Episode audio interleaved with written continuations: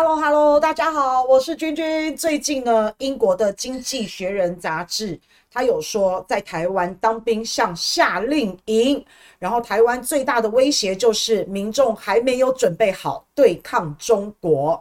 其中里面还讲到，中国大陆对台湾展开了心理战、舆论战等等等等。中国大陆还在台湾散播假讯息，而且散播台湾的失败主义。那最后呢，在《经济学人》杂志的结尾还提到，台湾是民主国家，国家的前途掌握在人民的手中。但是中国大陆已经正在台湾媒体当中宣传失败主义，还有分裂内部的言论。台湾人要团结来对抗，台湾民众必须决定自己是谁，自己的信仰价值是什么，是不是愿意打仗。打仗要付出哪一些代价？台湾人对于民主自由的珍惜，应该足以让自己准备好，为了民主自由做出牺牲。毕竟，台湾人现在所享有的民主自由，也是付出代价换来的。所以，英国《经济学人》杂志这个文章是在鼓励台湾人赶快去打仗，是不是？是不是在告诉台湾人，你们要准备好，要为自由民主做出牺牲？台湾人，你们要团结来对抗。这个意思就是这样嘛？那对于想要和平的朋友，他们感觉好像就是投降派。其实这个是非常不公平的。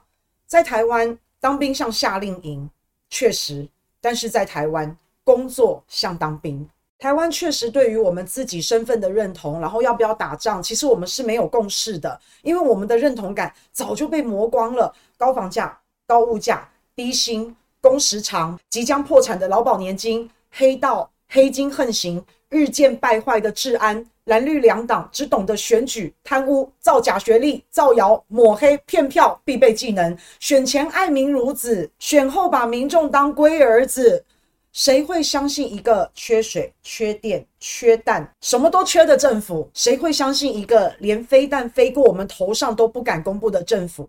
真的，我们的认同感早就被磨光了。现在最希望两岸开战的，我看应该不是英国就是美国吧？这怎么打啊？ECFA 法一直还留着，这叫抗中保台，这叫准备好对抗中国。在中国大陆还有几十万的台商，这个准备好对抗中国了吗？淘宝继续买，抖音继续看，要拿什么对抗中国？拿键盘吗？别傻了。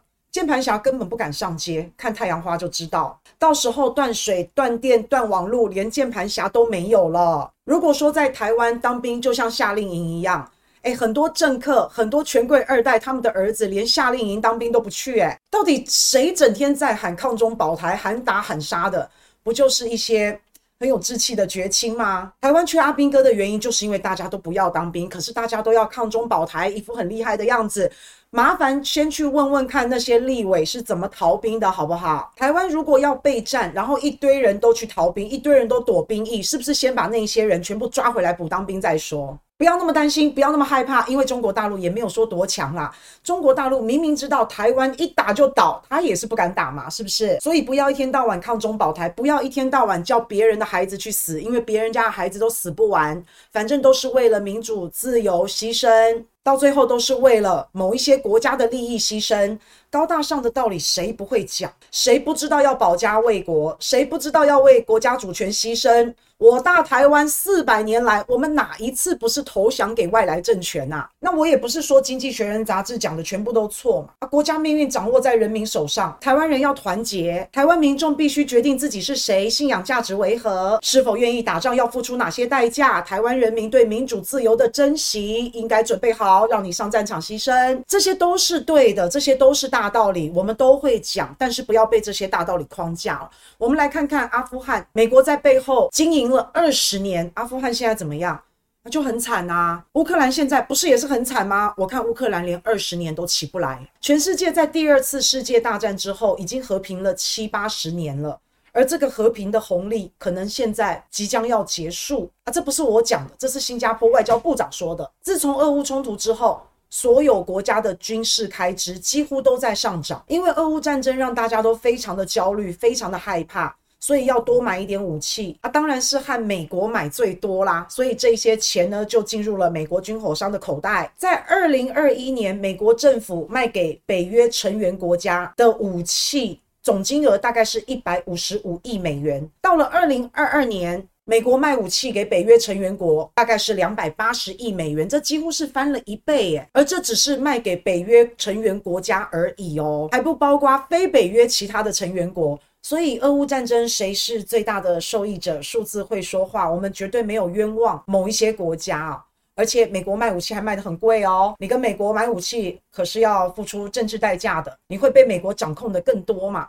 那美国之所以能够成为世界霸主，就是因为它强大的军事力量。那凭借着强大的军事力量去控制其他的国家，所有国家你们休想造次，不然你们就会像叙利亚、伊拉克等等等等。下场是一样的。你们想要摆脱美国，想要摆脱美元，不可能的代志。不过那是以前啦，因为走到现在，讲真的，俄乌战争之后，俄罗斯他一定不要用美元，所以俄罗斯已经彻底清空美元的资产。那中国大陆其实它也是千百万个不愿意用美元，还有印度现在在跟俄罗斯进行贸易，在跟中国大陆做买卖，也准备要放弃美元。那日本跟中国大陆买美债买的最多，它是美国最大的两大债主，现在也都在抛售美元。